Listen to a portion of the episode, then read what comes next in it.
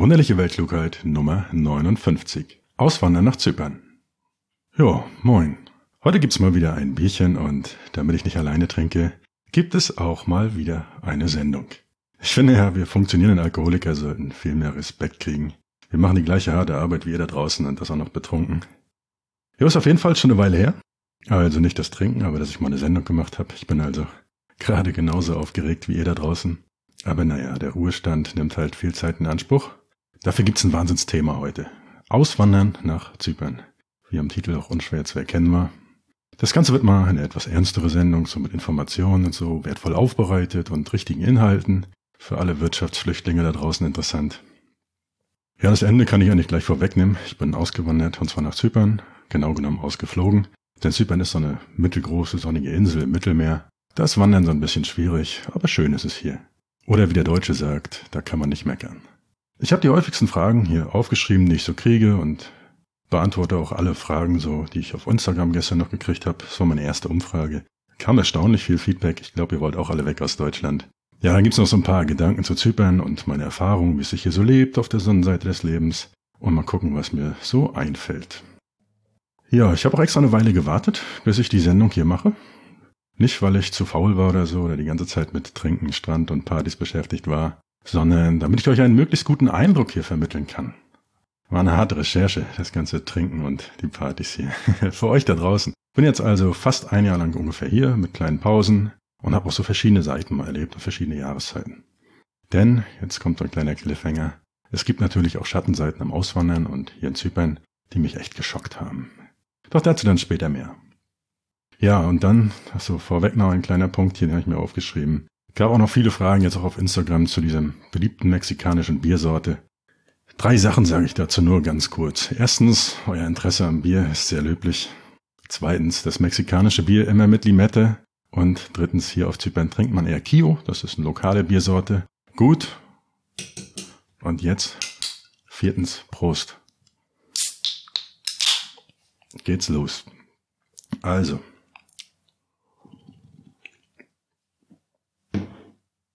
Heute mal Dosenbier. Eigentlich ist Dosenbier oder überhaupt Bier gar kein gutes Podcast-Getränk, davon muss man immer so aufstoßen. Bald wird das hier nur noch ein Whisky-Podcast. Also, die erste Frage, die am häufigsten kommt, damit ihr mal seht, wie gut ich vorbereitet bin. Ich habe die Fragen nämlich sortiert nach Häufigkeit. So sieht professionelles Podcasting aus. Warum bin ich überhaupt ausgewandert? Ja, und in Kurzform, ich wollte einfach nochmal Veränderungen in meinem Leben. Einfach so was Neues, warum auch nicht. Die Mentalität so, mein altes Umfeld, die politischen Entwicklungen in Deutschland, die Rahmenbedingungen für Unternehmer, so ein paar andere Sachen. Es hat nicht mehr meinen Vorstellungen entsprochen. Und ich denke, das wird auch noch so 10 bis 15 Jahre dauern, bis sich da mal was ändert. Und warum soll ich denn nicht dahin gehen, wo ich gefühlt besser behandelt werde? Und unabhängig davon, von den äußeren Rahmenbedingungen, war das für mich auch innerlich einfach so ein Schritt. Raus aus dieser Komfortzone nochmal alte Denk- und Verhaltensmuster nochmal durchbrechen. Und das geht für mich am besten einfach an einem neuen Ort. Es war einfach so eine innere Aufbruchsstimmung, würde ich sagen, und hat sich gut und richtig angefühlt. Ich finde es auch irgendwie schön, dass man, egal was vorher war oder wo man gerade steht, eigentlich jederzeit und jeden Tag neu anfangen kann. Dazu braucht es auch keinen Jahreswechsel oder man muss auch eigentlich nicht mal auswandern. Einfach nur diese Entscheidung im Kopf treffen, jetzt mal was zu ändern. Oh, geht schon los mit dem Aufstoßen hier. Ja, jedenfalls bin ich deshalb los. Ja, ich muss auch zugeben, das kostet mich jetzt fast übermenschliche Zurückhaltung. Nicht, nicht über Deutschland, die dumme Politik und so zu meckern und wenigstens ein paar der Dinge anzusprechen, die da schieflaufen, aber naja. Naja, wir gehen mal schnell zur nächsten Frage. Und die war, wie macht man das denn mit dem Auswandern? Ja, und solange man keine großen Verbindlichkeiten oder Bindungen hat, ist das eigentlich recht einfach. Die meisten Sachen hatte ich ja so vor Beginn meiner Weltreise eh schon aufgegeben, ein paar Jahre vorher. Und so diese Phase, wo ich mich über meinen Besitz definiert habe, das habe ich auch überwunden, mehr oder weniger. Ich habe also genau eine einzige Tasche gepackt und einen Handgepäckrucksack, also eine Reisetasche. Restlichen Sachen verkauft und was dann noch übrig war, ging an ein Räumungsunternehmen. Das kostet so ein paar hundert Euro und die räumen die komplette Bude leer. Es ist echt entspannt, absolute Empfehlung, weil man spart sich einfach diesen ganzen Stress. Ich habe mir die meisten Sachen dann auch gar nicht mehr angeguckt. Ich hatte vorher auch schon über ein Jahr lang zum Beispiel nicht mehr in den Keller geguckt. Also von daher, egal was da jetzt noch drin ist, einfach alles weg. Sonst hätte ich wieder angefangen mit dieses oder jenes ist noch gut und kann man noch gebrauchen oder irgendwelche Leichen im Keller gefunden.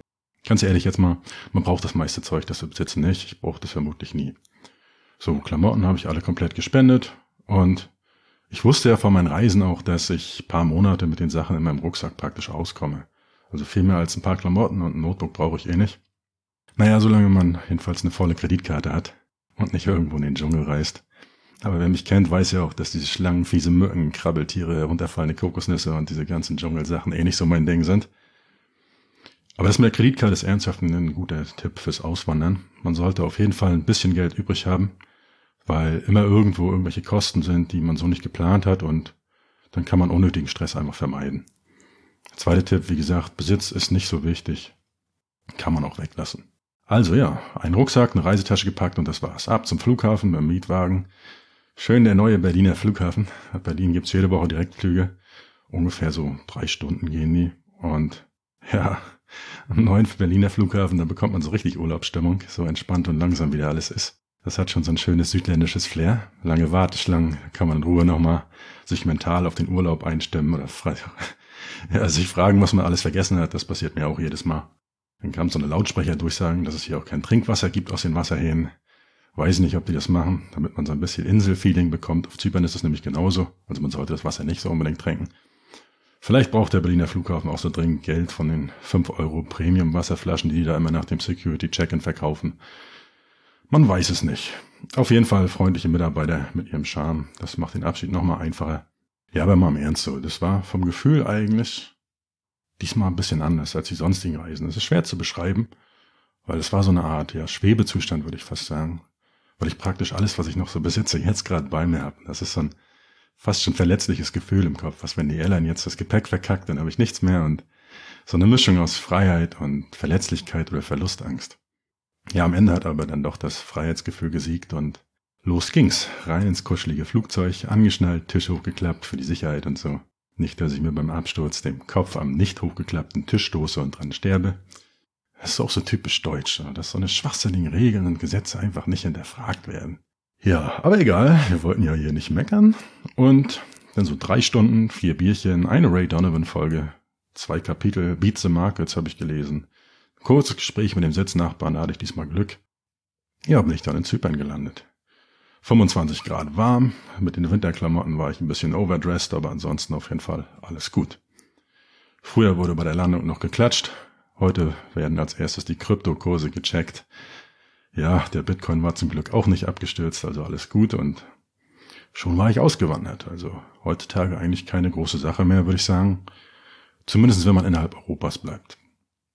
Das war auf jeden Fall auch eine von euren Fragen, ob es da irgendwelche Hürden gab, aber nein, eigentlich war alles okay. Ab 2022 wird das ein bisschen schwieriger mit dem Auswandern, weil da für Selbstständige so die Wegzugsbesteuerung verschärft wurde. Aber wer noch am Anfang der Selbstständigkeit steht oder nur überschaubare Gewinne hat, es wird auf die letzten drei Jahre betrachtet, für den ist das okay, der sollte dann vielleicht schnellstmöglich raus. Langfristig ist da vermutlich damit zu rechnen, dass da noch weitere Hürden kommen werden und dass die Regierung es selbstständigen Menschen immer schwerer machen wird, auszuwandern. In Deutschland gibt es mit der Reichsfluchtsteuer, das findet man auf Wikipedia, so ein historisches Vorbild dafür. Für Angestellte ist das nicht so schlimm, also die können jederzeit gehen, noch. So, dann gab es ein paar Formalitäten, so die Abmeldung beim, Meldeamt und so, aber das kann man alles auch per E-Mail machen, danko. Ja, geht auf jeden Fall per E-Mail. ich will das Wort ja vermeiden. Ne? Ist ganz nützlich. Und damit kommt man im Prinzip aus den meisten Verträgen, so wie Fitnessstudio, auch wenn die sonst länger gehen würden, problemlos raus. Das Ding mit mir mit Zypern war, ich war vorher nie da. Und allgemein wusste ich auch recht wenig über Zypern. Es gab eine tolle YouTube-Doku, die ich mir angeguckt habe von WDR Reisen. Aber da sind wir dann auch schon bei der nächsten spannenden Frage, die oft kommt. Warum ausgerechnet nach Zypern auswandern? Ja.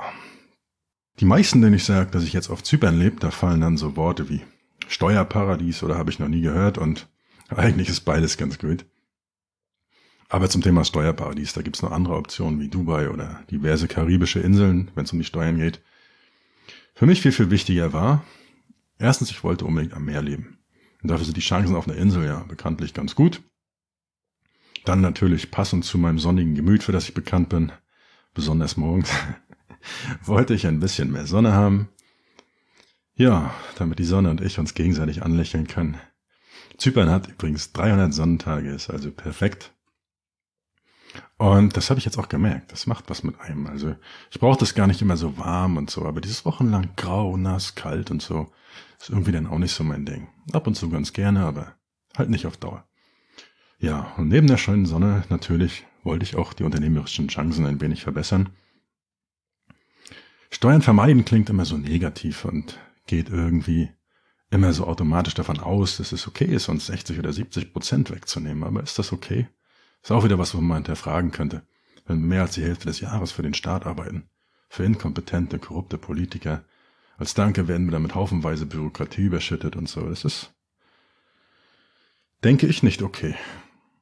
Ja, und irgendwann, spätestens wenn sie dann keinem mehr in die Tasche greifen können, werden sie vielleicht sehen, dass es vielleicht auch die tausenden Selbstständigen und kleinen Betriebe waren, die diesen ganzen Laden bezahlt haben.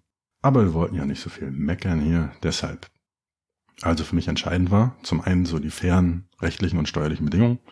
Wirklich okay, auf die Details gehe ich später noch ein. Was aber noch viel, viel wichtiger für mich war, ist ein tolles Umfeld aus anderen Unternehmern. Also besonders auch aus Deutschland gibt es hier besonders viele Wirtschaftsflüchtlinge und allein im letzten Jahr sind es Tausende mehr geworden. Und das sind auf jeden Fall zwei einzigartige Pluspunkte von Zypern so aus Unternehmersicht. Gerade das Umfeld war so das, was ich in Deutschland, besonders auch diese komischen Zeiten, die wir gerade hatten, stark vermisst habe und hier dann halt endlich gefunden habe. Hier ist alles so ein bisschen ja positiver, freier, entspannter und irgendwie menschlicher trifft es vielleicht ganz gut. Und auf der anderen Seite sind hier halt tausende von Unternehmern, so auf kleinem Raum, sehr viele aus Deutschland, aber auch aus dem Rest der Welt. Dann für mich war noch wichtig, Zypern ist außerdem in der EU, zumindest der südliche Teil, in dem ich bin. Es war für mich auch wichtig, dass es nicht zu exotisch ist. Und es liegt relativ zentral, also ich kann schnell überall hinfliegen, was für mich halt so interessant ist an Ländern. Zypern ist außerdem von der Kriminalitätsrate her eines der sichersten Länder Europas und sogar weltweit. War für mich auch wichtig, dass ich mich da einfach wohlfühlen kann. Und ja, das waren eigentlich so die wichtigsten Gründe für mich im Vorfeld. Ich kann auch schon mal so viel sagen, dass die Entscheidung absolut richtig war. Aber ich komme gleich nochmal zu den Teils. Aber vorher nochmal kurz so die Alternativen, die ich mir überlegt hatte. Alternative Auswanderländer für Unternehmer hier. Nur ganz kurz so aus unternehmerischer Sicht. Also für Leute, die selbstständig sind oder es werden wollen, wo könnte man noch hingehen? Und die Option, die ich mir so angeguckt habe, war erst ganz ohne Wohnsitz. Ein paar Leute, so wie Christoph Heuermann, der war ja auch schon mal hier in der Sendung. Der zeigt dieses Lebensmodell ja erfolgreich. Meist mit Firma in Dubai, Kanada oder den USA oder komplett steuerfrei, aber halt auch mit ein paar Problemen und ein bisschen Stress und für mich persönlich war das deshalb nichts. Ich brauche so einen Rückzugsort für mich, einfach wo ich weiß, wo alles ist, wo ich meine Routinen habe und wo ich weiß, wo der nächste Späti ist, wo mein Sport ist, wo ich paar Leute auch vor Ort habe. Gutes Bett, auf dem ich schlafen kann. Ich bin in so einem Alter, da kriegt man sonst Rückenschmerzen. Ja, wo ich mich einfach wohlfühle halt, ne? Deshalb kam für mich dann nur so ein fester Wohnsitz in Frage. Meine Alternative, die ich mir angeguckt habe, war als erstes Georgien. Aber das fühlte sich einfach nicht so richtig an. Unternehmerisch, glaube ich, sehr attraktiv. IT-Firmen mit 0% Steuern, gute qualifizierte Arbeitskräfte, die relativ günstig sind. Das war immer so ein Bauchgefühl, das gesagt hat, nee, es fühlt sich zu exotisch an und zu sehr vielleicht noch nach Entwicklungsland. Und dasselbe gilt halt auch für einige andere Länder wie Bulgarien oder so. Steuerlich sehr attraktiv, aber hm, nicht so meins, glaube ich. Ich glaube, einige dieser Länder, die werden eine großartige Zukunft haben, weil die Leute wirklich motiviert sind, weil da viel passiert und viel auch modern ist. Das sieht man schön an Estland zum Beispiel, wie modern sich das in vielen Dingen anfühlt, besonders auch im Vergleich zu Deutschland. Und diese Länder machen halt echt große Fortschritte, während in Deutschland die letzten zehn Jahre gefühlt vieles stehen geblieben ist und mit der aktuellen Regierung sich wahrscheinlich sogar noch verschlechtern wird. Ja, also diese ganzen Länder habe ich erstmal ausgeschlossen, so Georgien, Bulgarien und was da unten auf der Ecke alles so ist. Für mich war noch ein wirklich super Kandidat Irland. Guter Whisky, schön ist es da und sprachlich sehr gut, wenn die Leute nicht so nuscheln würden. Die Steuerbedingungen sind fast identisch zu Zypern und sehr attraktiv, aber es hat halt auch viel Regen und ich hatte dabei so ein, so ein echt wirklich, wirklich schönes Haus gefunden, direkt von der Küste, so. Und diese Vorstellung, denn da zu sitzen, am Kamin, das Meeresrauschen, wenn die Wellen gegen diese steile Küste schlagen und so. Das war schon irgendwie sehr, sehr cool. Vielleicht hole ich mir das Haus auch nochmal irgendwann, aber so grundsätzlich ist diese Kombination aus wenig Leute, Einsamkeit, dunkles Wetter und guter Whisky und dann auch noch eine hohe Steilküste, wo man betrunken runterfallen kann. Ich glaube, das ist nicht die gesündeste Alternative. Vielleicht irgendwann mal, wenn ich meine Memoiren verfasse. Ja, dann noch ein heißer Kandidat Portugal.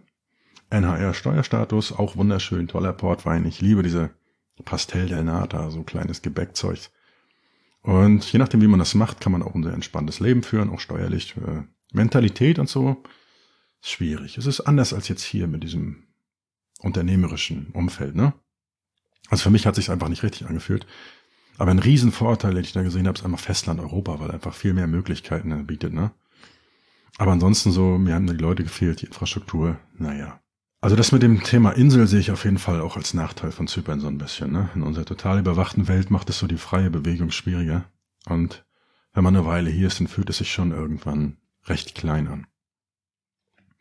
Ja, aber meine letzte Alternative, Dubai natürlich. Als Klassiker kamen auch einige Fragen auf Instagram, warum nicht Dubai? Ja, im Prinzip ist es halt eine Wüste, mehr oder weniger, ne? ist sicherlich toll, sich das mal anzusehen und wie modern das alles ist und mal die ganzen hohen Häuser und so. Aber auf Dauer möchte ich da irgendwie nicht leben. Mir ist das zu warm, mir ist zu wenig Natur. Ich mag gerne ein bisschen Natur, Einsamkeit und Ruhe. Und die rechtliche Situation ist es auch ein bisschen komisch und unsicher. Letztendlich bist du da mehr oder weniger der Willkür einiger weniger Leute ausgeliefert. Viele spannende Leute auf jeden Fall da auch. Und was mich total gereizt hat, war natürlich keine Buchhaltung. Hat sich mittlerweile ein bisschen geändert. Teilweise ist es auch derzeit schwierig, da Bankkonten zu kriegen, habe ich gehört. Aber dafür halt nur zwei Tage Mindestaufhalt. Ja, und keine Buchhaltung, dafür kann man dann vielleicht noch auf Meinungsfreiheit, Rechtssicherheit und ein paar Menschenrechte verzichten. Zumindest sehen das einige so, ich nicht. Muss auf jeden Fall jeder selber wissen. Es war einfach nur so, so ein Bauchgefühl, dass ich da einfach nicht dauerhaft sein will. Und ja, die Wahrheit ist natürlich auch, dass ich für Dubai einfach zu arm bin. Ja, wer sechsstellig macht, der kann nach Zypern gehen. Wer siebenstellig, achtstellig macht, der kann dann nach Dubai gehen. Und für das Influencer-Dasein bin ich zu hässlich und zu introvertiert. Also ja, kein Dubai für mich. Und das waren, glaube ich, auch so die beliebtesten Alternativen für Unternehmer und Wirtschaftsflüchtlinge aus Deutschland gerade. Bei mir wurde es auf jeden Fall dann Zypern. Und ganz kurz zusammengefasst nenne ich euch jetzt mal so die wichtigsten unternehmerischen Fakten. Alles ohne Gewehr. Sucht euch da auf jeden Fall Experten. Habe ich auch getan und hört nicht auf irgendeinen betrunkenen Podcaster hier. Wer keinen Bock auf diese Steuerthemen hat, der springt einfach fünf Minuten weiter. Aber ich weiß ja auch, die Deutschen lieben ihr Steuerthema. Wenn ich so auf Krypto-Treffen oder so bin, dann reden wir über Metaverse und Oracles und NFTs und Staking und Yield Farming und anderes technologisch spannendes Zeug. Und den Deutschen erkennst du immer daran, dass die erste Frage ist, wie das mit den Steuern ist. Der Deutsche hat immer so diesen kleinen Ordnungshüter im Kopf, der immer fragt, darf man das, ist das erlaubt, welche Regeln gibt es und ja. Also hier, bisschen Steuerzeug für euch. Es gibt auf jeden Fall verschiedene Möglichkeiten, sich hier niederzulassen. Grundsätzlich bin ich im griechischen Teil, der gehört zur EU. Und mit dem europäischen Pass, also aus Deutschland, kann man da erstmal grundsätzlich frei hin. Wenn ich aber länger als 90 Tage da sein will, dann müsste ich mich anmelden, weil es nicht im Schengen-Raum ist. Ich kenne auch Leute, die haben das nicht gemacht, die leben auch noch hier, ist also alles etwa entspannter und geht auch. Aber ich wollte natürlich alles korrekt machen. Bisschen deutsch bin ich ja auch. Für die unbegrenzte Aufenthaltsgenehmigung, die heißt hier Yellow Slip, Klingt ein bisschen nach Inkontinenz. Eine Mischung aus Inkontinenz und sexy, aber ist es nicht. Das Ding heißt nur so, weil sie auf gelbem Papier gedruckt wird und dafür gibt es verschiedene Möglichkeiten, diese Aufenthaltsgenehmigung zu bekommen. Und ich habe die Variante mit einer zyprischen Limited gewählt. Ich habe hier also eine Firma gegründet. Wichtig ist, dass ihr das macht, nachdem ihr aus Deutschland raus seid. Gibt es auch diverse Tricks so mit Treuhändern und so, aber ich würde es versuchen, immer so sauber wie möglich zu machen. Einfach um den Ärger mit den deutschen Behörden zu vermeiden. Ja, also wie gesagt, ich empfehle auf jeden Fall, sich bei solchen Dingen einen Berater zu suchen, aber so ganz grob. 12,5% Steuern auf Ebene der Firma, keine Steuern auf Kapitalerträge und Dividenden, die aus der Firma ausschüttet.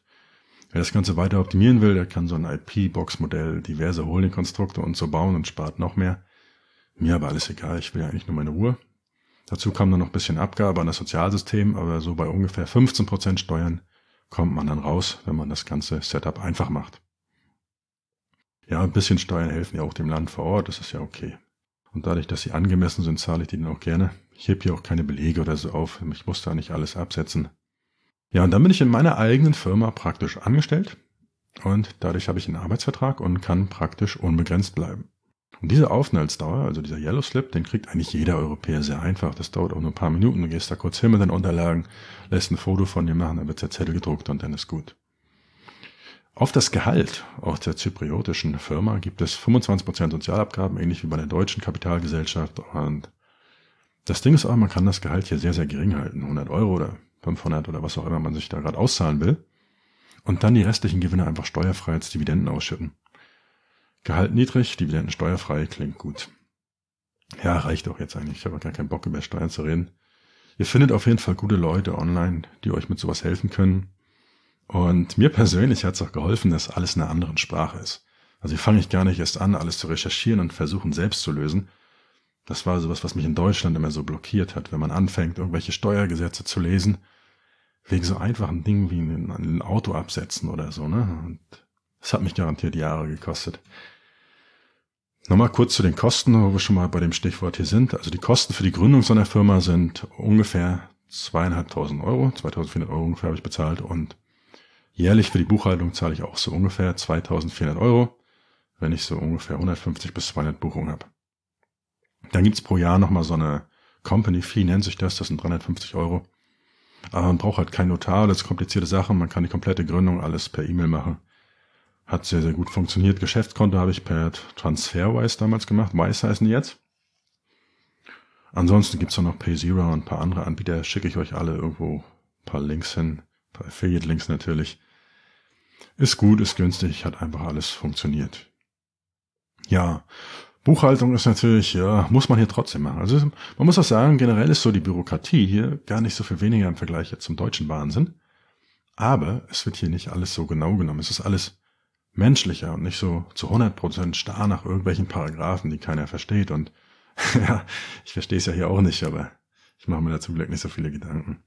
In Deutschland saß ich da, wie gesagt, manchmal tagelang verzweifelt an irgendwelchen Briefen und Unterlagen. Das hat mich so blockiert im Kopf. Aber jetzt müsste ich ja nicht dramatische Musik mal einspielen. Ja.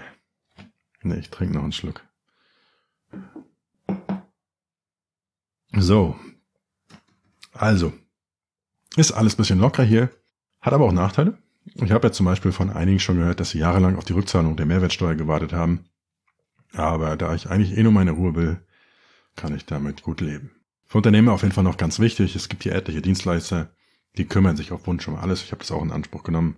Und es gibt auch in jeder Stadt hier regelmäßig Unternehmerstammtische. Also die Leute hier sind sehr, sehr gut vernetzt untereinander. Eine sehr, sehr große deutsche Gemeinschaft auch. Also wer will, findet da jederzeit Anschluss oder Hilfe bei Fragen. Ne? Und das reicht auch zu dem Thema. Eine Sache vielleicht noch. Der Non-Dom-Status. Den gibt es in so ziemlich allen ehemaligen britischen Kolonien. Und das ist eine gute Sache. Bedeutet ganz kurz zusammengefasst jetzt, dass Dividenden zum Beispiel komplett steuerfrei sind, sowohl von Aktien als auch von den Geschichten. Wenn du es aus der Firma auszahlst, kannst du beantragen, wenn du kein Zypriot bist und deine Eltern auch nicht.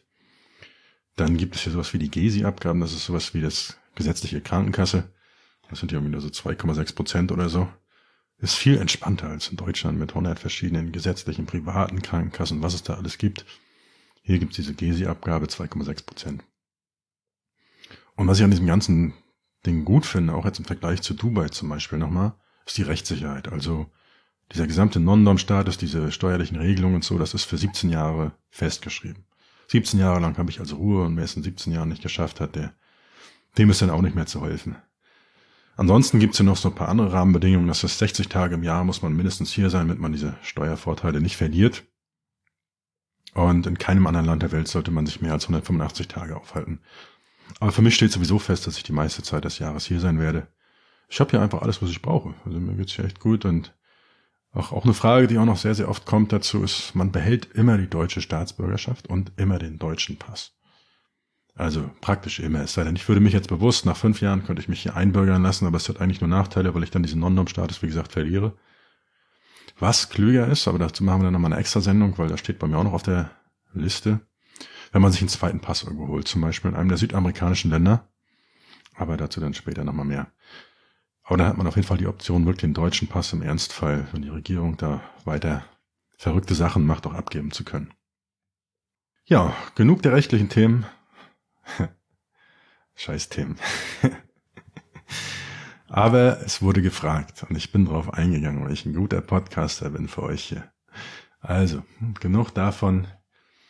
Viel wichtiger ist aber eigentlich als diese ganzen Paragraphen, dass man ein Dach über dem Kopf hat. Und dazu muss man erstmal gucken, wo man überhaupt leben will. Und ich würde mal sagen, in Zypern hat man dazu vier Möglichkeiten. Ich stelle jetzt mal so ganz kurz vor, dazu habe ich mir extra hier vier aufgeschrieben. Und das erste ist Nicosia. Das ist die Hauptstadt, die einzige weltweit zweigeteilte Hauptstadt noch. Um die 300.000 Einwohner ist viel los, viele Einheimische. Im Sommer unerträglich warm und für mich irgendwie äh, nicht am Meer, ist raus. Dann Lanaka, um die 60.000 Einwohner ist, eine kleine Stadt direkt am Meer, am Flughafen, sehr zentral gelegen. Deshalb habe ich mich auch dafür entschieden. Also eine halbe Stunde bin ich sowohl in Nicosia als auch bei den schönen blauen Stränden da oben Ayia Napa, wo die ganzen Touris am Feiern sind, als auch in Limassol. Also ich bin so ziemlich in der Mitte von allem und habe einen Flughafen vor der Tür. Und was auch wichtig ist, ist auch außerhalb der Saison, hier leben halt auch Einheimische. Das heißt, hier ist auch jetzt im Winter oder so äh, noch an Restaurants und so alles offen. Und sehr, sehr tolle Community. So, Lanaka war das jetzt dann. Die dritte Möglichkeit ist Limassol. 235.000 Einwohner, schöne Hafenstadt, ist schöner als Lanaka. Eigentlich ist Lanaka ein bisschen hässlich. Aber ich mag das. Ich mag ja so die einfachen Dinge. Und auf jeden Fall ist Limassol viel mehr los. Also besonders auch außerhalb der Saison jetzt. Viele gute Restaurants, eine tolle Hafenpromenade. Alles so ein bisschen schicker, die Leute auch ein bisschen schicker angezogen, alles ein bisschen teurer. Viele Möglichkeiten, was zu machen, aber es ist halt so das Businesszentrum. Also jetzt sind viele Banken, Versicherungen, Broker, so die Leute, die so ernsthaft arbeiten. Ist ja eh nicht so mein Ding. Ja, und dann äh, Paphos. 36.000 Einwohner. Das war eigentlich so meine große zweite Alternative. Ich habe lange überlegt zwischen Lanaka und Paphos. Und Paphos ist zwar ein bisschen kleiner, aber eigentlich ein bisschen schöner, wenn man so. Es ist deutlich ruhiger. Es hat aber viel schöne Natur, so mit Bergen und Wandern und einsame Strände und so und bisschen Ruhe, aber trotzdem hat es halt eine sehr aktive Auswander-Community, hat einen Coworking Space und alles, was man so braucht. Ja, ist eine schwierige Entscheidung. Mir war halt, wie gesagt, am Anfang, besonders da ich niemanden kannte und keine Ahnung hatte, diese zentrale Lage und direkt am Flughafen zu sein am wichtigsten. Ich wusste ja noch nicht, wie es mir gefällt. Aber ich war jetzt auch schon ein paar Wochen da in Paphos und so und das war immer sehr, sehr schön. Aber das Ding ist, Zypern ist halt nicht so groß. In unter zwei Stunden bist du halt von ganz oben im Norden auch runtergefahren. Ne? Also man kann da nicht so viel falsch machen, egal wofür man sich entscheidet. Ja, also, Stadtentscheidung, ja, muss jeder selber wissen. Wie gesagt, bei mir wurde es Lanaka. Kommen wir mal zum Thema Wohnung. Wohnung in Zypern. Oh, das wird eine, eine richtig lange Sendung hier. Wir haben gerade mal die Hälfte der Fragen durch. Ja, könnt ihr euch ja dann über die ganze Woche einteilen. Wer weiß, wann die nächste Folge kommt. Oder das ganze Jahr. Also eine Wohnung zu finden in Zypern war recht einfach. Also gibt hier eine Webseite, die nennt sich Basaraki. Ist sowas wie ja, eBay Kleinanzeigen bei uns. Und da habe ich einmal ein paar Leute angeschrieben, das hat auch sofort geklappt. Also Viele Wohnungen hier sind von innen echt hässlich eingerichtet. Das ist mir in Irland aber auch schon aufgefallen, in einigen Ländern so, ja. Es liegt aber ganz einfach daran, die Leute legen hier keinen Wert drauf. Also bei den ganzen Sonnentagen, dann sieht man das einfach, die Leute sitzen viel, viel mehr draußen. Also wenn du hier abends so durch die Stadt gehst oder so, dann sitzen da einfach überall ständig Familien und hier grillen Leute und da. Also das Leben findet einfach viel, viel mehr draußen statt und am Strand und am Meer und so. Deshalb hässliche Wohnung, aber ich habe ganz äh, da Glück gehabt. Ich habe eine wirklich komplett renovierte, modern eingerichtete Wohnung gefunden. Sehr minimalistisch, alles weiß, ist schön. Gute Lage, habe ich auch lange überlegt. Gehe ich direkt ins Zentrum oder gehe ich erstmal, ich hatte so eine echt schöne Villa auch außerhalb gefunden, mit beheiztem Pool und allen. Wäre auch gar nicht so viel teurer gewesen, aber ich habe mir gedacht, so ein bisschen außerhalb, gerade wenn man noch keinen kennt und das ganze Sozialleben dann so weit weg zu haben, ist, glaube ich, für Anfang nicht so gut gewesen. Also ich habe mich für eine Wohnung da im Zentrum entschieden. Fußläufig bin ich trotzdem zum Meer, zum Sport, zu den Partys, was ich alles so will. Ja, und diese Wohnung dann letztendlich zu kriegen, hat nicht mal einen Tag gedauert. So, da hatte ich den Schlüssel in der Hand, alles so per Handschlag. Und Einkommensnachweise und diesen ganzen Ärger, den man in Deutschland als Selbstständiger wieder hat, ne, das brauchte ich halt hier zum Beispiel nicht. Ich habe dem Vermieter einfach 1000 Euro mehr an Kaution gegeben und dann war gut. Und das ist so das, was ich mit menschlicher meine. Es ist nicht alles so stur wie in Deutschland. Da habe ich auch mal versucht, eine Wohnung zu kriegen. Und ohne die betriebswirtschaftliche Analyse und diese ganze Scheiße. Mein Auto war dreimal so teuer wie die Scheißwohnung, wenn ich die gekauft hätte. Haben sie mir die blöde Wohnung nicht gegeben, wegen irgendwelchen Paragraphenmist. Ja, hier ist es auf jeden Fall, äh, ihr seht schon, diese menschliche Zurückhaltung, desto mehr ich trinke, fällt mir das schwer, nicht über Deutschland zu meckern. Aber das ist auf jeden Fall das, was ich mit menschlicher so meinte. Nicht so stur. Und das ist nicht nur jetzt so mit den Vermietern so, ist auch mit Behörden oder mit der Polizei so. Hier wird halt nach Vernunft entschieden und man als Mensch behandelt und nicht als Nummer nach irgendeinem Paragraphen. Die Lockerheit hat natürlich auch einige Nachteile, ist ja immer so. Zum Beispiel wollte der Vermieter hier so eine Balkontür noch reparieren, da ist so ein Glas gesprungen. Ist aber halt nie passiert. Ich hatte einen Tauchkurs gebucht und der Tauchlehrer war nicht da, weil er verschlafen hat. Ja, aber ich verschlafe ja auch oft. Von daher, ich komme gut mit dieser entspannten Mentalität klar, ist alles okay. Aber wer so diese deutsche Pünktlichkeit, Zuverlässigkeit und Ordnung erwartet, der ist hier vielleicht nicht so richtig, muss man auch mal ganz klar so sagen. Ja, aber wir waren beim Thema Wohnung, ist echt schön geworden hier. Zwei Balkone, bisschen Meerblick, bisschen Hafenblick, modern eingerichtet, so ein riesiges Wohnzimmer, paar unechte Pflanzen habe ich mir so zur Deko reingestellt und wenn ich dann irgendwann mal erwachsen und bereit bin für Verantwortung, dann kommen, wie gesagt, die echten Pflanzen. Generell sind Wohnungen hier meist möbliert. Für Minimalisten so wie mich, die nichts besitzen wollen, ist das natürlich perfekt. Also man kann aber auch immer mit den Leuten reden, wenn man Sachen anders haben will. Jetzt zum Beispiel in meinem Gästezimmer jetzt ein Arbeitszimmer draus machen und einen Schreibtisch reinstellen oder so, ist alles kein Thema. Aber für mich war aber der große Vorteil, dass ich praktisch nichts gekauft habe. Ich habe meine Hausbar natürlich eingerichtet. Ja, ich habe ein paar Bilder gepostet, die war auch das teuerste. Den Fernseher habe ich einmal vergrößert und ich habe mir so zwei höhenverstellbare Schreibtische bei Ikea geholt. Aber mehr brauchte ich halt nicht. Es war alles da, vom Staubsauger bis hin zum Geschirr und Wäschetrockner und, und ja, was es alles so gibt. Die Kosten, und das ist nochmal ein ganz wichtiger Punkt, der auch oft gefragt wird. Also ich zahle hier für 105 oder 110 Quadratmeter 750 Euro warm. So, und die Kosten können genau wie alles andere hier entspannt auch als Firmenkosten abgesetzt werden, zu 100 Prozent ohne Anteile, die ganzen Berechnungen, den Quatsch, so wie in Deutschland. Und für die Lage und die Größe ist es auf jeden Fall sehr, sehr günstig und das macht sich bemerkbar. Also in Deutschland habe ich für die Hälfte der Größe das Doppelte bezahlt und hatte statt Mehrblick den Blick auf eine Kreuzung und eine Baustelle am Ende. Ich mache im Newsletter der wunderlichen Weltklugheit nochmal so eine kleine Roomtour, einen kleinen Vlog, da seht ihr auch mal so ein paar Bilder und mich. Aber jetzt nicht hier, so ein Roomtour im Podcast wäre vielleicht ein bisschen langweilig. Nachteil auf jeden Fall, jetzt im Winter merkt man, dass die Isolierung von diesen Wohnungen halt hier schlecht ist. Das hat man ja in fast allen südländischen Ländern oder auch auf den Kanaren oder so. Es wird dann halt schon manchmal kalt, jetzt hier so bis 12 Grad, so auch mal nachts geht das runter.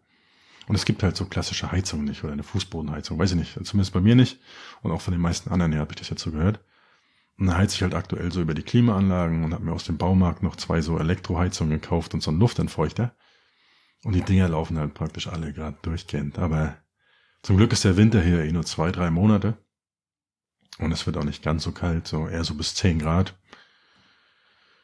Ja, heute zum Beispiel war ich draußen, 17 Grad, Sonne am Strand, Wassertemperatur sind auch noch knapp unter 20 Grad, also ist schon okay. Mietvertrag musste ich wegen der Einwanderung gleich einen 12-Monats-Vertrag machen. Ich habe auch von einigen gehört, die haben zwölf Monate dann gleich im Voraus bezahlt und haben zwei Monate dafür umsonst bekommen. Also ganz gut. Wollte ich erstmal noch nicht, weil ich wollte erstmal so meine Firma und so alles sicher haben und mich dann um solche Dinge kümmern. Ich habe mir auch mal so ein paar Sachen zum Kaufen angeguckt. Und die Quadratmeterpreise hier liegen so zwischen 800 und 2000 Euro je nach Lage. Also deutlich günstiger und ich glaube, da ist noch echt viel Verhandlungsspielraum. Aber halt auch echt viel Leerstand gefühlt. Und bisschen außerhalb der Städte, sobald man aus dem Zentrum rausgeht, wird es nochmal deutlich günstiger. Also auch die Mieten. Ich kenne jemanden, der hat hier zum Beispiel für 550 Euro im Monat eine komplette 200 Quadratmeter Villa mit eigenem Pool. Und direkt im Zentrum jetzt hier nebenan von mir hatten einige meiner Besucher zum Beispiel eine Wohnung für so einen Monat so 60, 70 Quadratmeter mit Balkon und Meerblick für um die 400 Euro im Monat warm. Also Wohnen ist hier deutlich günstiger, dafür kriege ich ja in München höchstens einen Parkplatz, wenn ich vielleicht drei Jahre Wartezeit überstanden habe. Ja, und grundsätzlich kann man, wie gesagt, alles, was so eine Preise angeht, hier auch verhandeln. War mir aber in dem Fall egal. Ich war immer froh, ich habe eine tolle Wohnung und mir geht's hier auch wirklich immer noch sehr, sehr gut. Ja, aber wo wir schon mal beim Thema Geld sind, die nächste Frage war ganz häufig die Lebenshaltungskosten. Heißt es Lebenshaltungskosten oder Lebenserhaltungskosten? Okay, komme ich gleich zu. Kurze Trinkenpause nochmal. Ja, die Lebenshaltungskosten sind ungefähr ähnlich wie in Deutschland. Ich würde sagen, minimal günstiger. Allein dadurch, dass die Miete halt so viel günstiger ist, macht das schon sehr, sehr viel aus. Und durch die Steuern kommt natürlich einiges mehr bei rum. Internet zum Beispiel zahle ich so 30 Euro im Monat für 100 Mbit. Für 70 Euro hätte ich aber auch Glasfaser mit 1 Gigabit bekommen. Habe ich leider zu spät gesehen. Dann erkennt man auch gleich wieder den Nerd. Ich fange mit den Internetkosten an.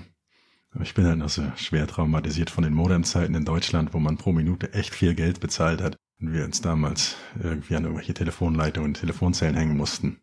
Ja, die guten alten Zeiten. Die letzten zehn Jahre gab es bei mir auf meiner Insel in Deutschland, wo ich gelebt habe, nur sogenanntes DSL-Liked. Und das sind 368 Kilobit. Natürlich für den vollen Preis von der geliebten Deutschen Telekom. Und natürlich im Funkloch.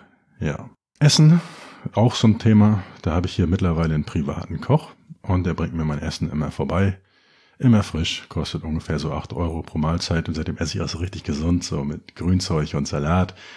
Es war am Anfang echt eklig, aber dann so eine ganze Weile auch okay. Ich habe mich so dran gewöhnt, habe gedacht, ja gut, Hauptsache gesund. Ich habe mich auch wirklich besser gefühlt. Also das ganze Grünzeug hilft vielleicht.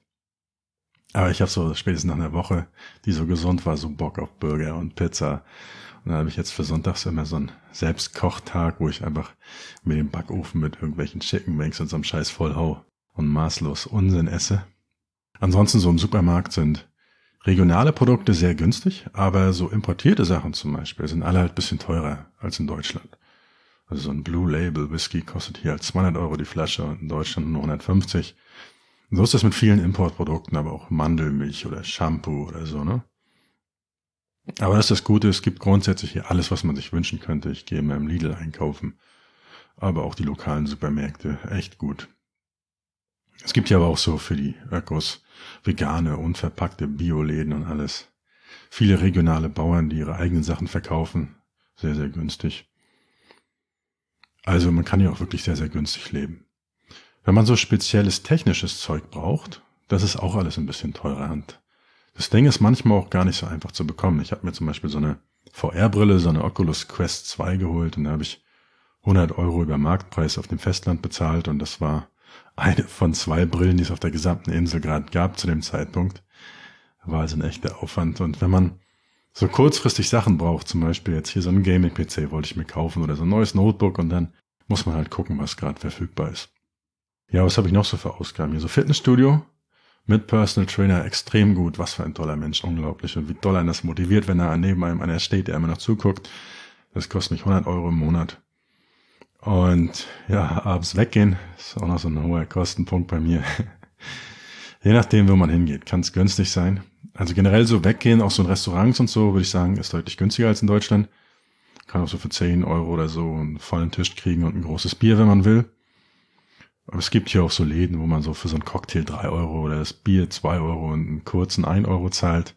Aber es gibt natürlich auch Läden, wo der Cocktail dann 10 oder 12 kostet. Aber alles noch so im Rahmen. Also wir hatten Abende, die haben auch mal einen Tausender gekostet. Mit Moe Eis und so einem ganzen Zeug flaschenweise. Aber für so einen normalen Abend kommt man auch mit deutlich weniger hin. Und die Sparfüchse können sich natürlich auch zu Hause einen reindübeln und dann hast du praktisch gar keine Kosten. Also genau wie in Deutschland. Krankenkasse, für alle Selbstständigen sehr interessant. Heute gerade erst wieder ein Artikel gelesen, wie überfinanziert die ganze gesetzliche Krankenkasse, was das alles für ein Mist ist in Deutschland. Hier ist das viel, viel günstiger. Also ich habe mir ein Gehalt, das ich mir auszahle, das sind noch 100 Euro und da ist die mit drinne. Also dafür zahle ich ungefähr 25 Euro im Monat und habe eine gesetzliche Krankenkasse. Und dazu habe ich eine internationale private Krankenversicherung, die kostet mich ungefähr 100 Euro im Monat. Ich habe aber auch den maximalen Selbstbehalt gewählt, also 1200 Euro muss ich selbst zahlen. Und diese ganzen kleinen Sachen, so Zahnarzt oder sowas, das zahle ich alles selbst. Und wenn wirklich mal was Größeres sein sollte, bin ich trotzdem abgesichert. Das war so dieser Gedanke dahinter einfach. Weil ich einfach ein Mensch bin, der für mehr Selbstverantwortung ist bei all diesen Dingen. Ja, Parktickets, acht Euro. Und das ist erstaunlicherweise oft günstiger als der Parkschein selber. Also wenn ich mich ganz daran Strand stellen würde, würde ich mehr als acht Euro zahlen. Zu schnell fahren kann hier deutlich teurer werden. Da kann mal 800 oder ein Tausender weg sein.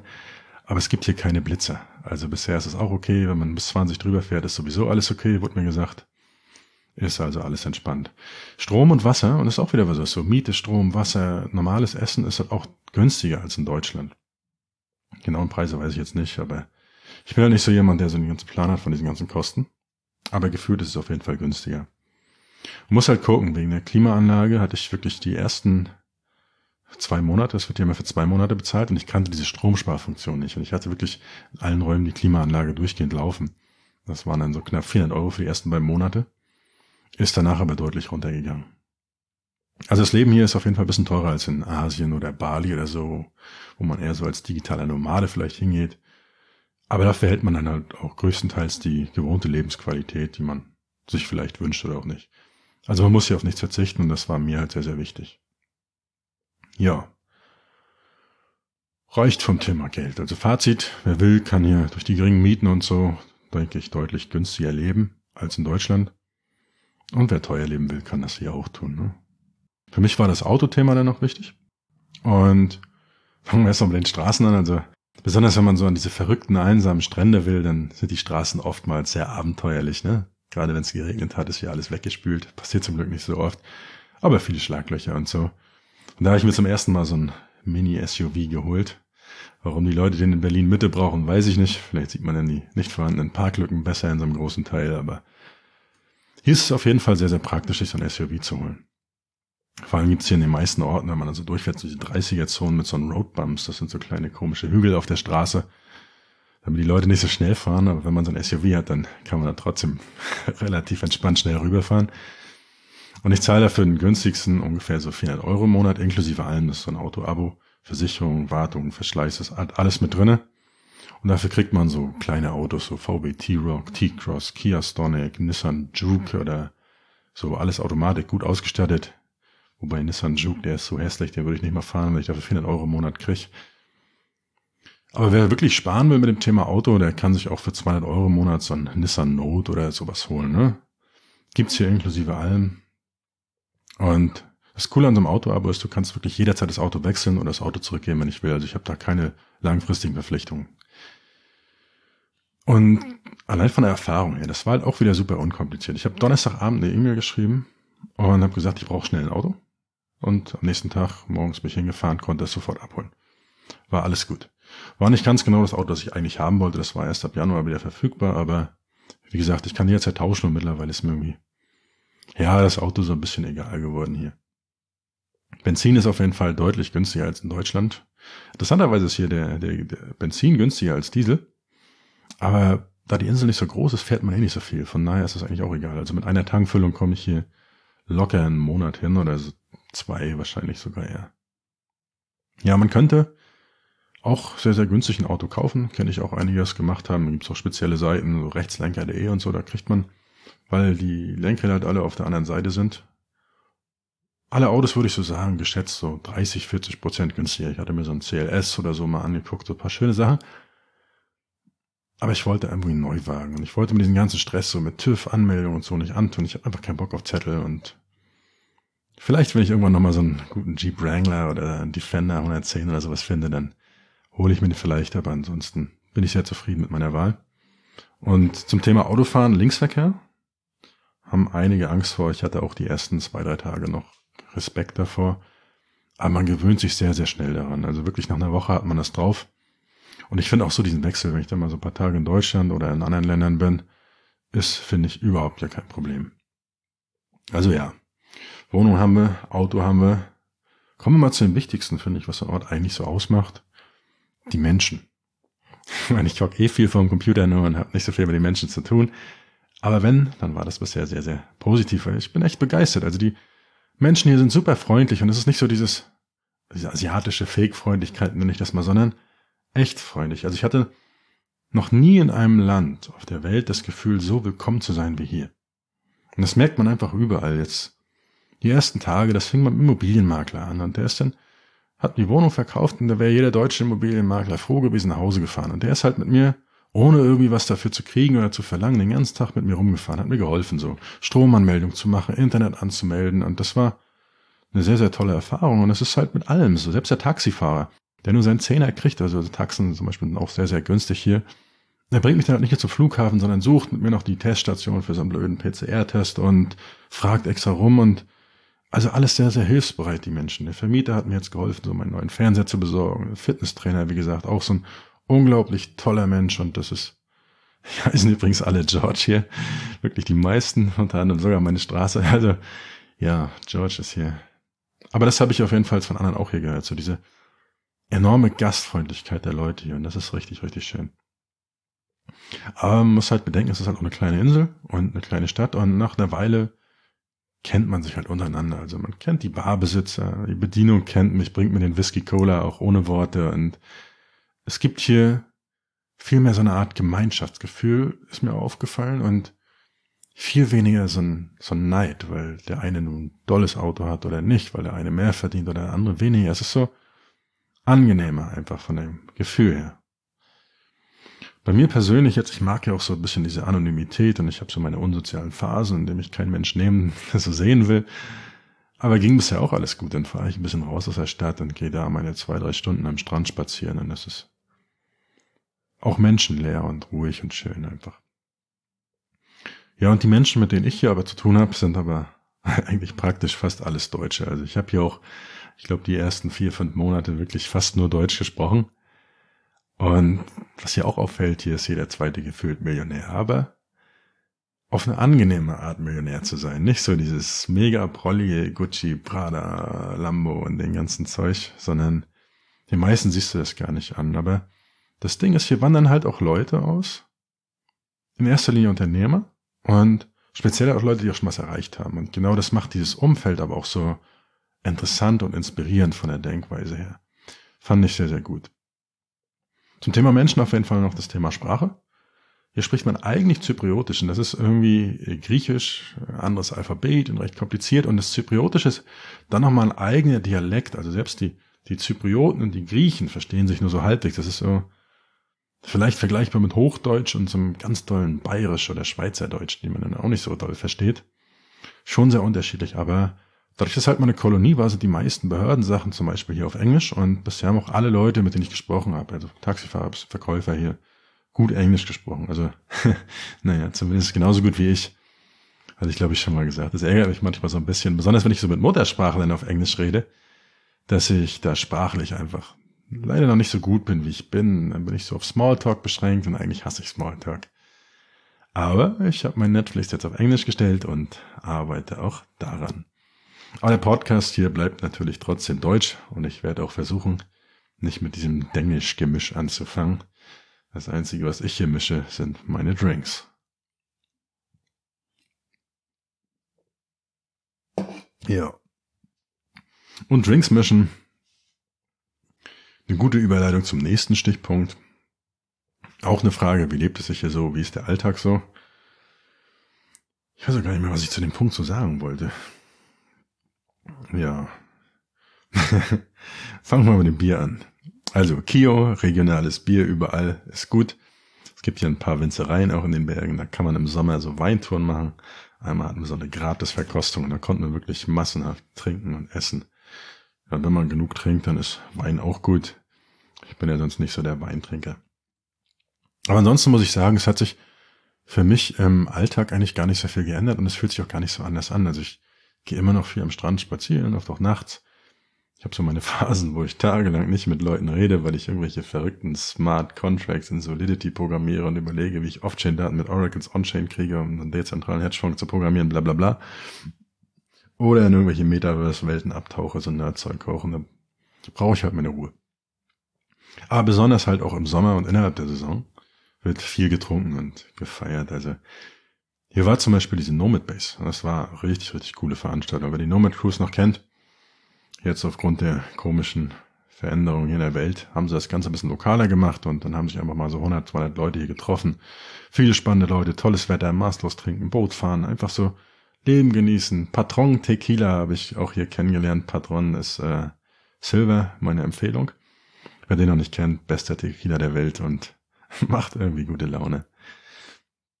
Ja, und dann habe ich, wenn ich hier im Sommer so war, natürlich auch die Touri-Sachen auch alle mal gemacht, die man so macht. Also man kann hier klettern, ich habe Tauchschein gemacht, ich habe äh, mir ein Boot öfter mal gemietet, bin damit so ein bisschen durch so eine blauen Lagunen und so gefahren. Das Wasser ist hier wirklich so unglaublich blau und für so sensible Männer wie mich hat das Wasser einfach so die optimale Temperatur, also viel, viel besser als die Ostsee oder auch der Atlantik und so. Ja, ich bin so jeden Tag eigentlich schwimmen gewesen, im Sommer besonders und das ist irgendwie ist es schön, sich so einfach auf den Wellen treiben lassen. So wie so die schönste Art, überhaupt Pause zu machen. Zwischendurch bis am Meer schwimmen, dann noch ein Eis essen gehen, dann den Mittag schlafen, dann kann man nochmal so ein, zwei Stunden arbeiten. ja. Das Ding ist auch, da ich das hier halt praktisch immer die Sonne scheint, hatte ich auch nie das Gefühl, irgendwie was zu verpassen. Also wenn ich an so einem sonnigen Tag mal arbeite. In Deutschland war das immer so, äh, heute scheint mal die Sonne, ich muss sofort raus, ich muss das irgendwie nutzen. Aber hier ist das entspannter. Ich bin endlich mal zu Netflix mehr gekommen. Ich habe äh, The Hundred Nächte lang alle Staffeln am Stück durchgeguckt, so meist bis fünf, sechs Uhr morgens. Wenn Netflix sich dann schon fragt, ob du noch da bist und wirklich weiter gucken willst, da weißt du dann auch schon, dass du übertreibst. Ja, aber es, auch wenn man keinen Netflix mag, so. Restaurants, Bars, Clubs, also kann man ja alles machen. Und das fühlt sich auch nicht zu klein an, finde ich. Das war mir halt auch wichtig. Und es gibt hier auch äh, Zorbas. Das ist so eine 24 Stunden geöffnete Bäckerei mit so richtig geilen Kuchen und Torten und Windbeutel und richtig, richtig gut. Nur leider nicht für meine Strandfigur, aber das mit der Strandfigur war leider eh Mist, dass ich ausgerechnet jetzt hier ins Warme gezogen bin, als ich in der körperlich schlechtesten Form überhaupt war. Aber dafür habe ich jetzt ja den Trainer und den Koch und überhaupt auch so in jeder kleinen Stadt gibt es so diese Späti-Kultur, das mag ich ja total gerne. Das mochte ich auch in Berlin immer so. 24 Stunden auf und du kriegst halt alles. Auch die Supermärkte haben ja sonntags auf und das Geile an den Spätis hier ist auch, die haben auch eine verhältnismäßig gute Auswahl, sag ich mal, an edlen Tropfen. Also man findet auch mal so ein Blue Label, ein Patron oder ein Royal Salute oder so. Nicht so wie in Deutschland, wo ich schon einen irgendeinen nervigen Mitarbeiter fragen muss, wenn er mir mal einen Schrank aufschließt, um eine 30-Euro-Flasche zu kaufen. Ja, armes Deutschland. Gab es auch jetzt gerade eine Instagram-Story, dass die Deutschen wirklich arm sind. Vom Nettovermögen der 16- bis 34-Jährigen war das, glaube ich, ist Deutschland hinter so ziemlich allen Ländern in Europa mit 9000 Euro. Vergleich Luxemburg dazu 130.000 Euro und so. Also schon sehr, sehr krass, was äh, mangelnde finanzielle Bildung uns so ausmacht und diese hohe Abgabenlast. Ja, das Märchen vom reichen Deutschland. Gut, aber wir waren im Thema Alltag. Ich bin zufrieden. Ich habe auch noch ein gutes Steakhouse hier gefunden. Also Meze gibt es hier. Das wollte ich auch noch. Oh, da wird einmal so der ganze Tisch mit, mit ganz, ganz vielen kleinen Essenssachen vollgepackt. Und das ist so unglaublich viel, so typische griechische. Also man isst so alles und viel geiles Zeug, man stinkt danach unglaublich und ist tagelang einfach nur ekelhaft träge und voll gegessen, aber irgendwie war es dann trotzdem so eine geile Erfahrung. Also Meze auf jeden Fall mal probieren. Gute Sache. Ja, dann gab's noch eine Frage auf Instagram zur medizinischen Versorgung. Kann ich gar nicht so viel zu sagen. Also Käse hatte ich ja schon gesagt, diese Krankensystem, das ist eine gute Sache. Wesentlich besser als in Deutschland, wesentlich günstiger als in Deutschland. Persönlich war ich ja einmal jetzt beim Zahnarzt, naja, Zahnreinigung gemacht. Und mein Zahnarzt, ich bin da sehr, sehr kritisch, was den Zahnarzt angeht. Also der muss das richtige Alter haben. Nicht zu jung, weil er da noch keine Erfahrung. Nicht zu alt, und dann zittern die Hände vielleicht schon und er bohrt daneben oder macht irgendeinen Quatsch und hat keine Ahnung mehr von der neuen Technik, so, so ein bisschen resigniert. Das heißt, ein Zahnarzt muss das perfekte Alter haben. Bin ich sehr, sehr kritisch. Ja, aber ich lange recherchiert, habe auch hier einen Zahnarzt dann gefunden. Und der hat zum Glück noch in Deutschland studiert, spricht perfekt Deutsch. Und das ist so bei den meisten Menschen hier, ne? Also viele Ärzte auch aus Deutschland aus, oder haben da zumindest studiert. Sehr sympathisch, sehr kompetent. Und grundsätzlich zur medizinischen Versorgung würde ich sagen, äh, denke ich, ist das ähnlich wie in Deutschland vom Niveau und in bestimmten Bereichen sind die sicherlich auch besser. So viele aufgespritzte Lippen, wie ich hier bei den ganzen Russinnen sehe. das können die wahrscheinlich hier. Dann gab es noch so Fragen so zur Schulpflicht und so, da kann ich aber überhaupt nichts zu sagen. Ich bin froh, dass ich aus der Schule raus bin. ja, was im Alltag auf jeden Fall noch eine Rolle spielt, ist die Größe. Ja, persönlich habe ich da ja Glück gehabt. Ja, also die Insel hier ist nicht so groß. Man kann in zwei Stunden praktisch mit dem Auto von einem bis ans andere Ende fahren. Also von Ayanapa, das ist ganz oben, wo die, bis nach Paphos so ungefähr. Und von Lanaka, da wo ich bin, nach Paphos, das sind so 140 Kilometer, anderthalb Stunden, zwei Stunden, irgendwie sowas. Also auch entspannt. Wir sind mal mit dem Auto da nach, zur Nomad Base gefahren, nach Paphos. Ich extra für die gute Laune so Schlager angemacht, so Lorenz Büffel, Mickey Krause, das ganze Programm so, um die Leute da hinten so ein bisschen in Stimmung zu bringen. War eine wilde Fahrt. Das Dobe war nur das Spotify danach mir auch wirklich wochenlang nur so eine verrückte Scheißmusik vorgeschlagen hat. Ich darf gar nicht Scheißmusik sagen, das streichen wir mal. Ja. War auf jeden Fall ein Eigentor mit der Musikauswahl. Ich weiß nicht, ob man bei Spotify das irgendwie löschen kann, wenn man mal einen Fehler gemacht hat. Ja, was ist im Alltag noch wichtig hier? Jetzt haben wir gerade Winter. Das ist vielleicht noch wichtig, weil diese Unterschiede innerhalb und außerhalb der Saison sind einfach extrem spürbar. Also von den Leuten, die ich kennengelernt habe, sind jetzt zum Beispiel viele Leute in Mexiko, Brasilien, Asien oder so unterwegs. Ich habe halt bewusst gesagt, ich will jetzt auch mal wieder so ein bisschen Ruhe. Ne? Aber es gibt hier halt auch ganze Orte, die überwiegend praktisch nur vom Tourismus leben. Und die haben jetzt im Winter halt wirklich alles geschlossen. Wir sind da neulich rumgefahren Wir haben kein offenes Restaurant gefunden.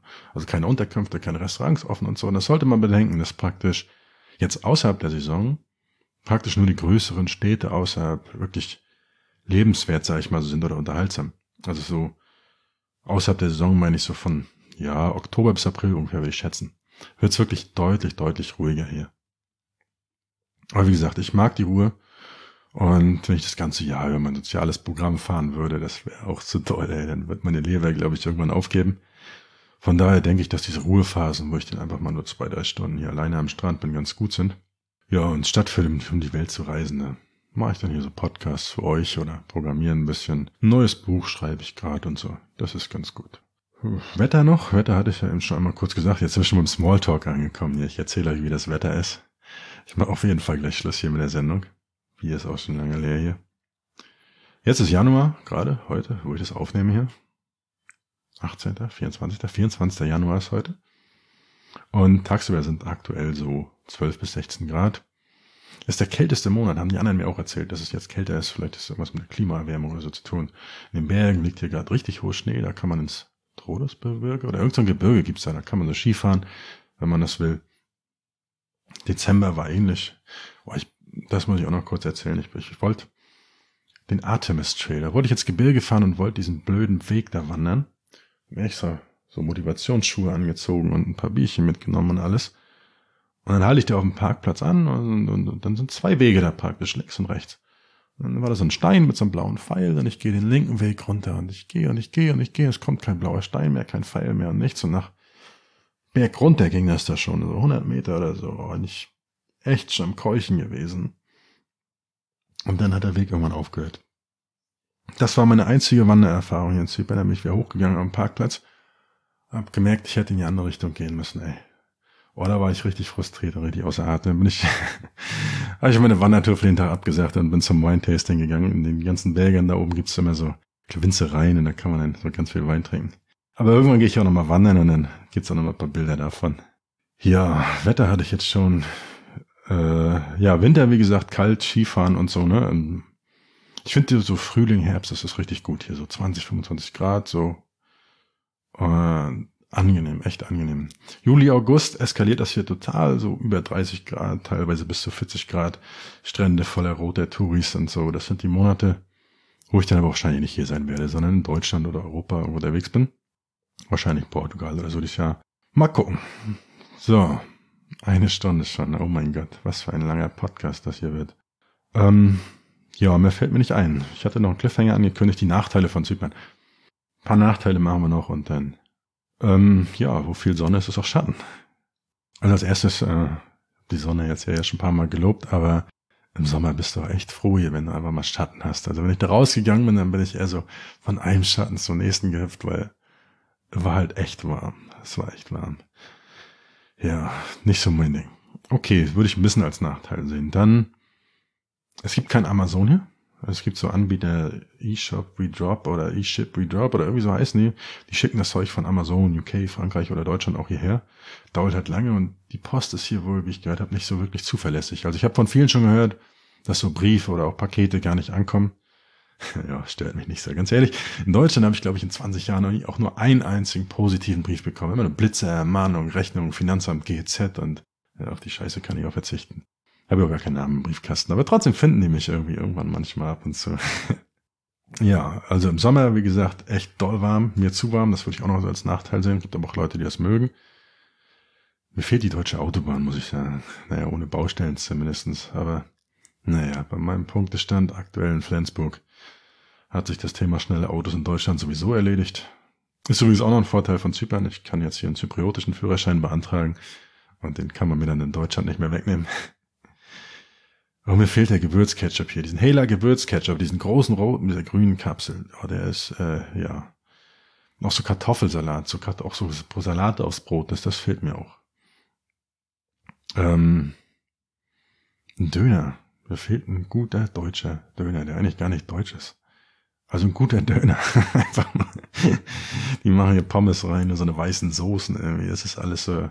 Der schlechteste Döner in Berlin ist zehnmal besser als jeder Döner hier bisher. Also vielleicht hat ja mal jemand Bock, hier einen Döner aufzumachen. Die deutschen Wälder, das fehlt mir auch so, so ein bisschen. Das klingt komisch, aber ich bin halt irgendwie auch irgendwie gerne mal im Wald spazieren gegangen und hier gibt's das in der Form so nicht. Also es ist mehr so, so halb Wüste, zumindest so bei mir auf der Ecke. Also landschaftlich finde ich, ist Deutschland schon irgendwie mein Ding. Ist schon echt schöner. Ähm, ja, war es auch. Genug gejammert, genug geredet, genug getrunken. Ist auch schon echt lang gewesen hier heute.